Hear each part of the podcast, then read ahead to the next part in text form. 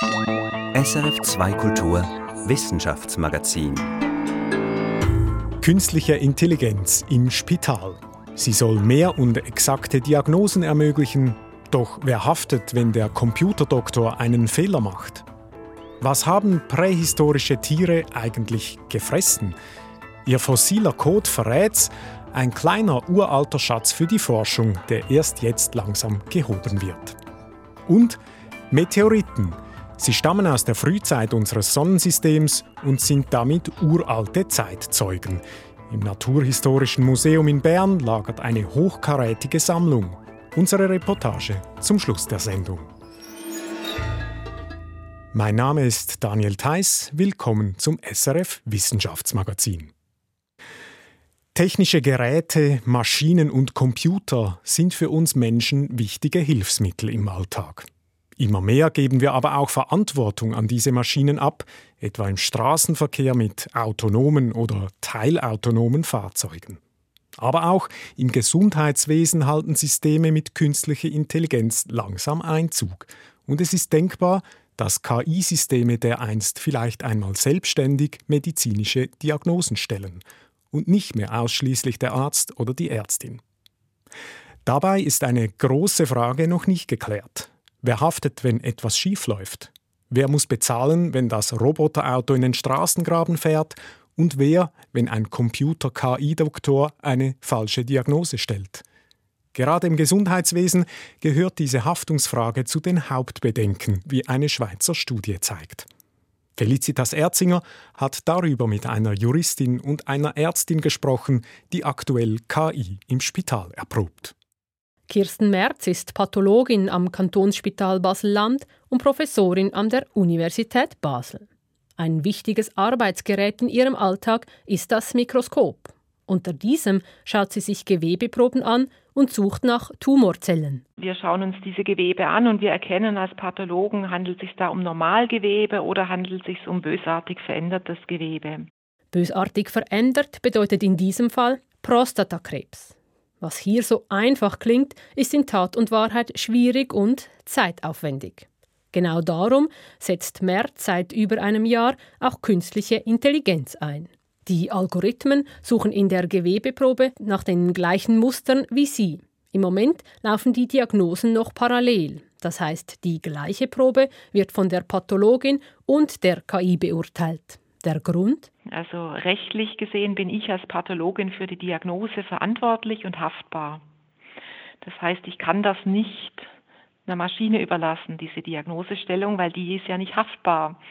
Und darum müssen wir das parallel machen. Das ist ärgerlich, denn weil Merz die KI kontrollieren muss, dauert die Diagnose sogar länger, statt dass sie schneller geht. Aber wir könnten natürlich sehr viel Zeit sparen, wenn jetzt Gewebe nur noch von der künstlichen Intelligenz beurteilt werden könnten. Hier stellt sich nun aber eben die Frage, was passiert, wenn die KI einen Fehler macht? Mit dieser Frage hat sich die Rechtswissenschaftlerin Jamila Battasch in ihrer Doktorarbeit an der Universität Basel beschäftigt. Sie sagt, eine einfache und generelle Antwort gebe es nicht in einem Satz zu sagen, wer nun haftet, wenn es zu einem Fehler kommt, das ist, das ist fast nicht möglich. Grundsätzlich gäbe es zwei Möglichkeiten. Entweder haftet der Hersteller oder die Herstellerin des Produkts oder der Arzt oder die Ärztin, die das Produkt anwendet. Konkrete Fälle gäbe es bis jetzt noch keine. Aber ich bin in meiner Dissertation zum Schluss gekommen, dass es auch hier Möglichkeiten gibt, wie wir diese Risiken mit unserem geltenden Haftungsrecht auffassen, wie wir allfällige Fehlentscheidungen und allfällige Schäden, die daraus entstehen, auch mit dem geltenden Haftungsrecht genügend und zweckgerecht, sachgerecht zurechnen können. Es wäre also eigentlich alles da, was es braucht. Aus rechtlicher Sicht speziell ist die KI aber trotzdem denn anders als ein Mensch, der erklären kann, wie er zu einer Entscheidung gekommen ist, sind KI-Systeme eine Blackbox. Aus technischer, rechnerischer und menschlicher Sicht ist es sehr schwierig bzw. derzeit unmöglich eigentlich nachvollziehen zu können, welche Parameter, welche Kriterien das KI-System zum konkreten Entscheid bewogen haben. Das bestätigt auch die Pathologin Kirsten Merz. Der Algorithmus rechnet etwas im Hintergrund. Am Schluss kommt eine Diagnose raus. Was da genau passiert, versteht die Ärztin aber nicht. Dennoch, KI-Systeme, die selber Entscheidungen treffen, seien das Ziel. Da sind sich die Ärztin Kirsten Merz und die Juristin Jamila Battasch einig. Denn das Potenzial der Technologie ist groß. KI kann sehr schnell sehr viele Daten verarbeiten, ist also effizienter. Eine Maschine kann auch nicht krank werden und könnte helfen, Kosten zu senken. Jamila Battasch sagt, die Vorteile und das Potenzial von KI-Systemen kann eigentlich nur vollständig genutzt werden, wenn wir zu einem gewissen Grad irgendwann auf eine Kontrolle verzichten. Aus rechtlicher Sicht gäbe es dafür aber noch eine Voraussetzung, so die Juristin. Auf die Kontrolle verzichten könne man erst dann, wenn die KI einen Standard erreicht habe, der dem Menschen ebenbürtig oder gar überlegen ist. Und das muss sich erst zeigen auch am Kantonsspital Basel-Land bei Kirsten Merz. Die Ergebnisse seien zwar vielversprechend, sagt Merz. Das heißt, die Diagnosen der KI und der Pathologin stimmen in den allermeisten Fällen sehr gut überein. Das Vertrauen in die Diagnose müsse aber erst noch wachsen. Und da müssen wir als Ärzte insgesamt an uns arbeiten, respektive müssen wir dieses Vertrauen erst entwickeln. Als, als Ärztin muss ich wissen, kann ich der künstlichen Intelligenz genauso vertrauen wie einem Menschen. Genau dafür sammelt sie nun Daten, damit die künstliche Intelligenz Prostatakrebs dereinst schnell, zuverlässig und kostengünstig diagnostizieren kann. Felicitas Erzinger hat berichtet. Und bei mir im Studio ist jetzt Irene Dietschi mit den Meldungen aus der Woche. Irene, was ist dir aufgefallen?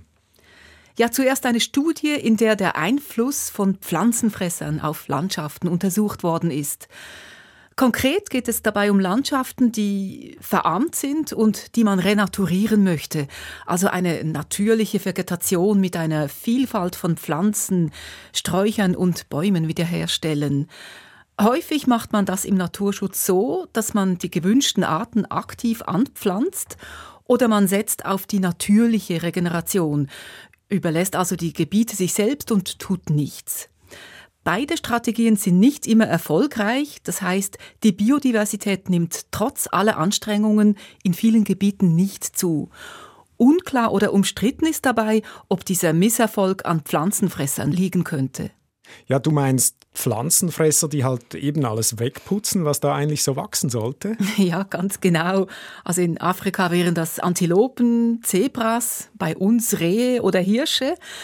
Und ein chinesisches Forschungsteam hat nun über 600 Studien unter die Lupe genommen und untersucht, inwieweit Renaturierungsprozesse an solchen pflanzenfressenden Tieren scheitern. Das Ergebnis, dieser Zusammenhang, der besteht, die Misserfolge waren vor allem in jenen Gebieten am größten, in denen aktives Aufforsten versucht wurde.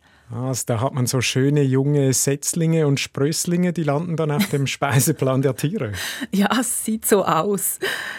Die Forscher haben übrigens berechnet, um wie viel die Biodiversität zunehmen würde, wenn man die Pflanzenfresser aus einem Gebiet einfach entfernen würde.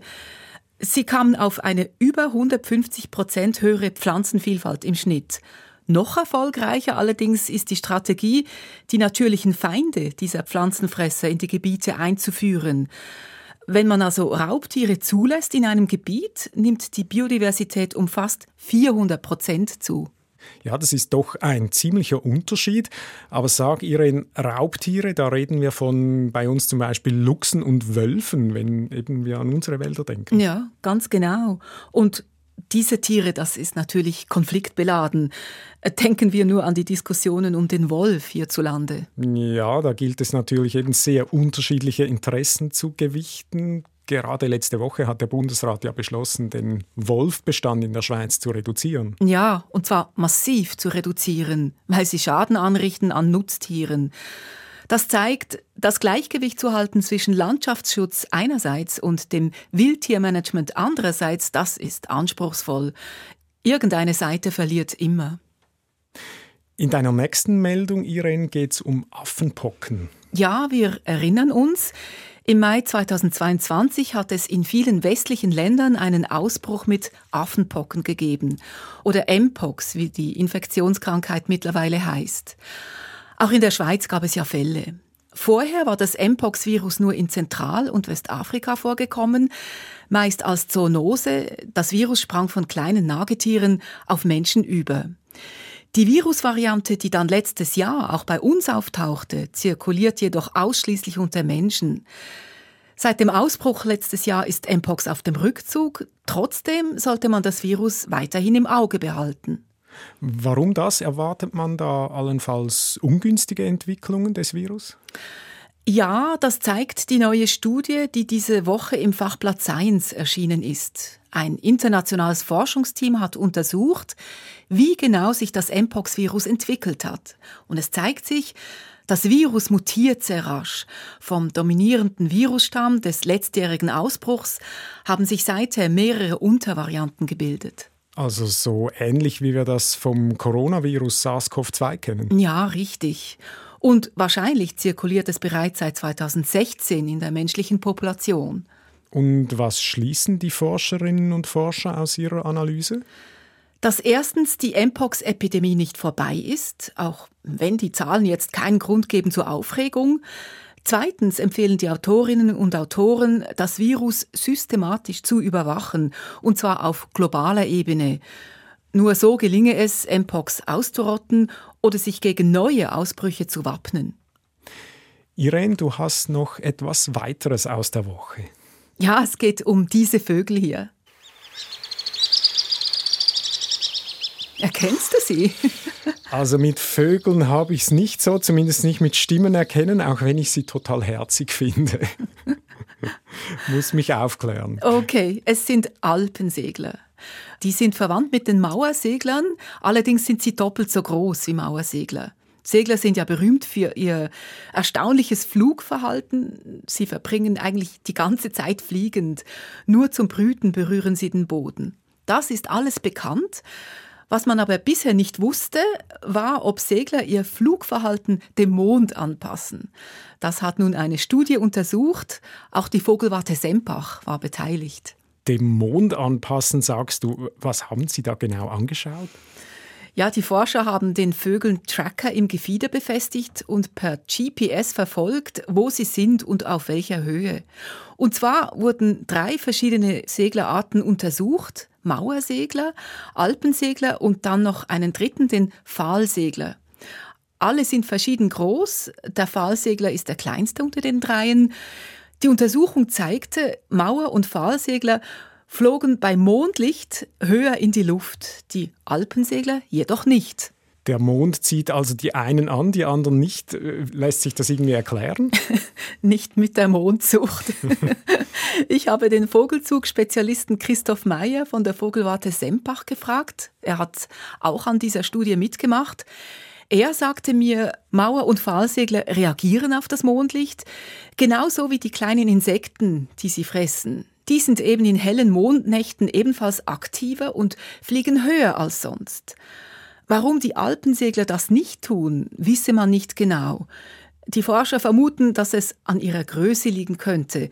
Weil Alpensegler größer und schwerer sind als Mauer- und Pfahlsegler, fressen sie auch größere und eben tiefer fliegende Insekten.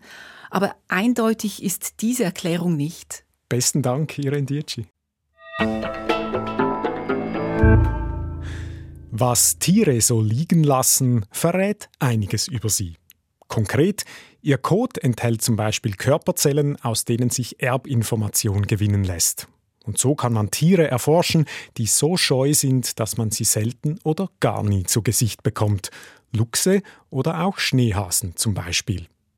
Der Kot von Tieren verrät aber auch etwas über ihren Speiseplan. Und interessanterweise funktioniert das auch mit ganz, ganz altem Kot. So gibt es Kotfunde aus Mitteleuropa, die 45.000 Jahre alt sind. Es waren damals verbreitete Fleischfresser, die Hyänen, und sie hatten Appetit auf Großes. Wollnashörner haben sie gefressen, das hat eine Forscherin der Uni Konstanz jetzt herausgefunden. Und auch aufgrund dieser Studie wurde klar, Auf der ganzen Welt gibt es in Museen und in den Schubladen von Archäologen noch viele, viele Kotproben, die man näher untersuchen könnte.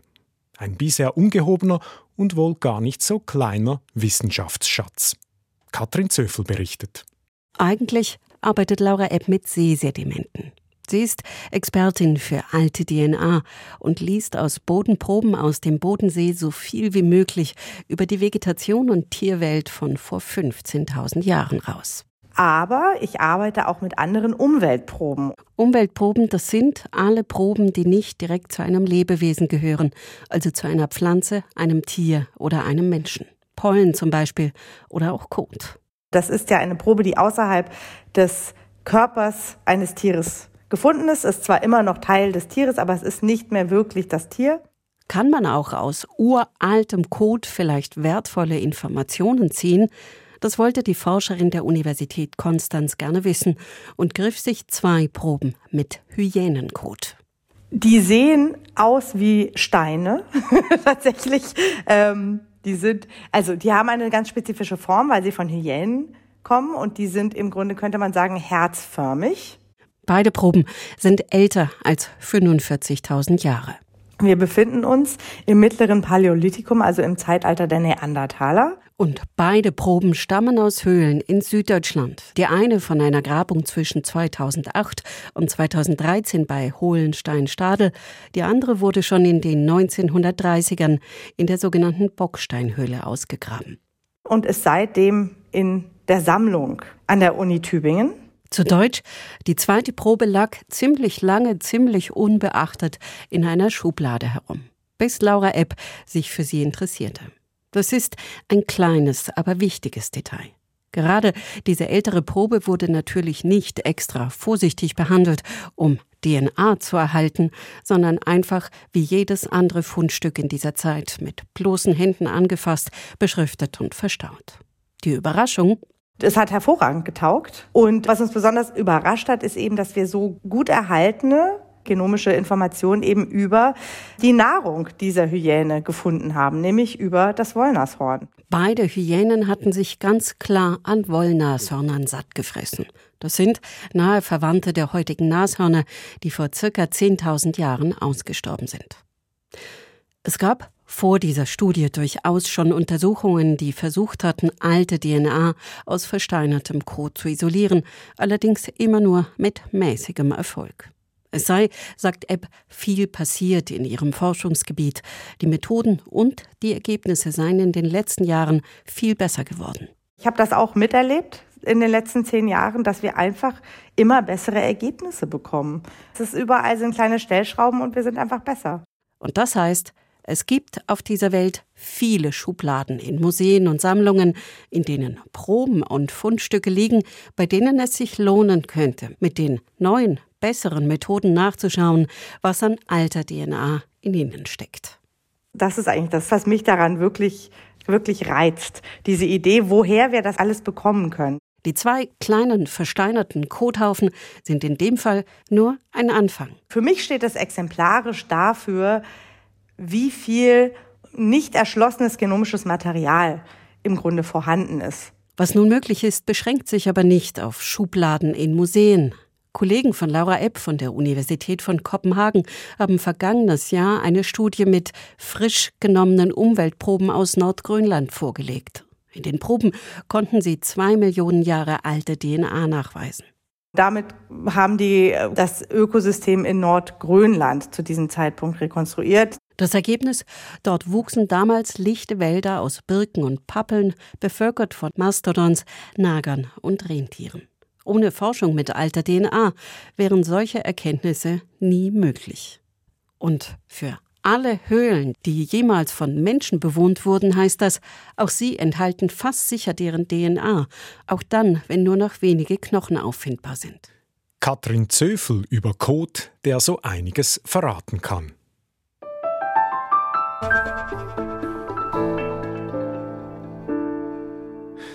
Was ist das Älteste, das man auf der Erde überhaupt finden kann?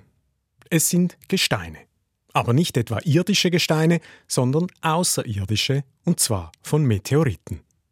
Die Brocken, die vom Himmel fallen, sind wissenschaftlich daher hochinteressant.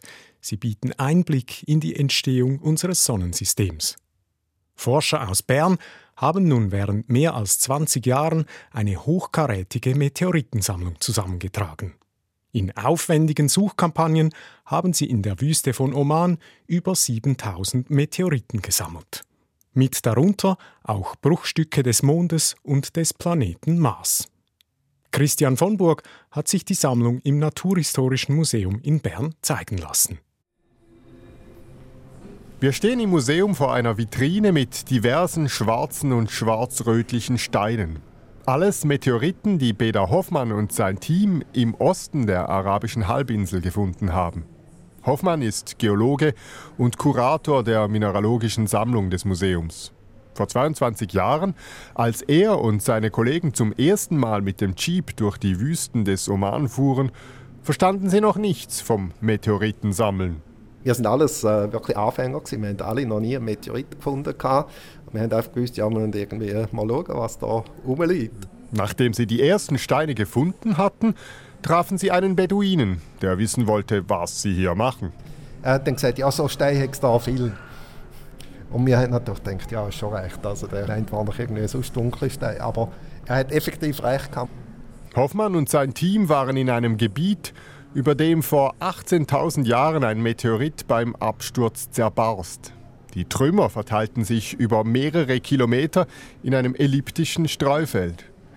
Ganz vorne die schwersten Steine, die am weitesten geflogen waren, je weiter hinten, umso kleiner die Bruchstücke. Über 3000 Fragmente insgesamt. Ein Glücksfund. Weder Hoffmann zückt den Schlüssel und wir fahren mit dem Lift in die Tiefe. Jetzt sind wir einen Stock tiefer im Sammlungsraum. Also das sind unsere äh, Räume, wo wissenschaftliche Sammlungen aufbewahrt werden.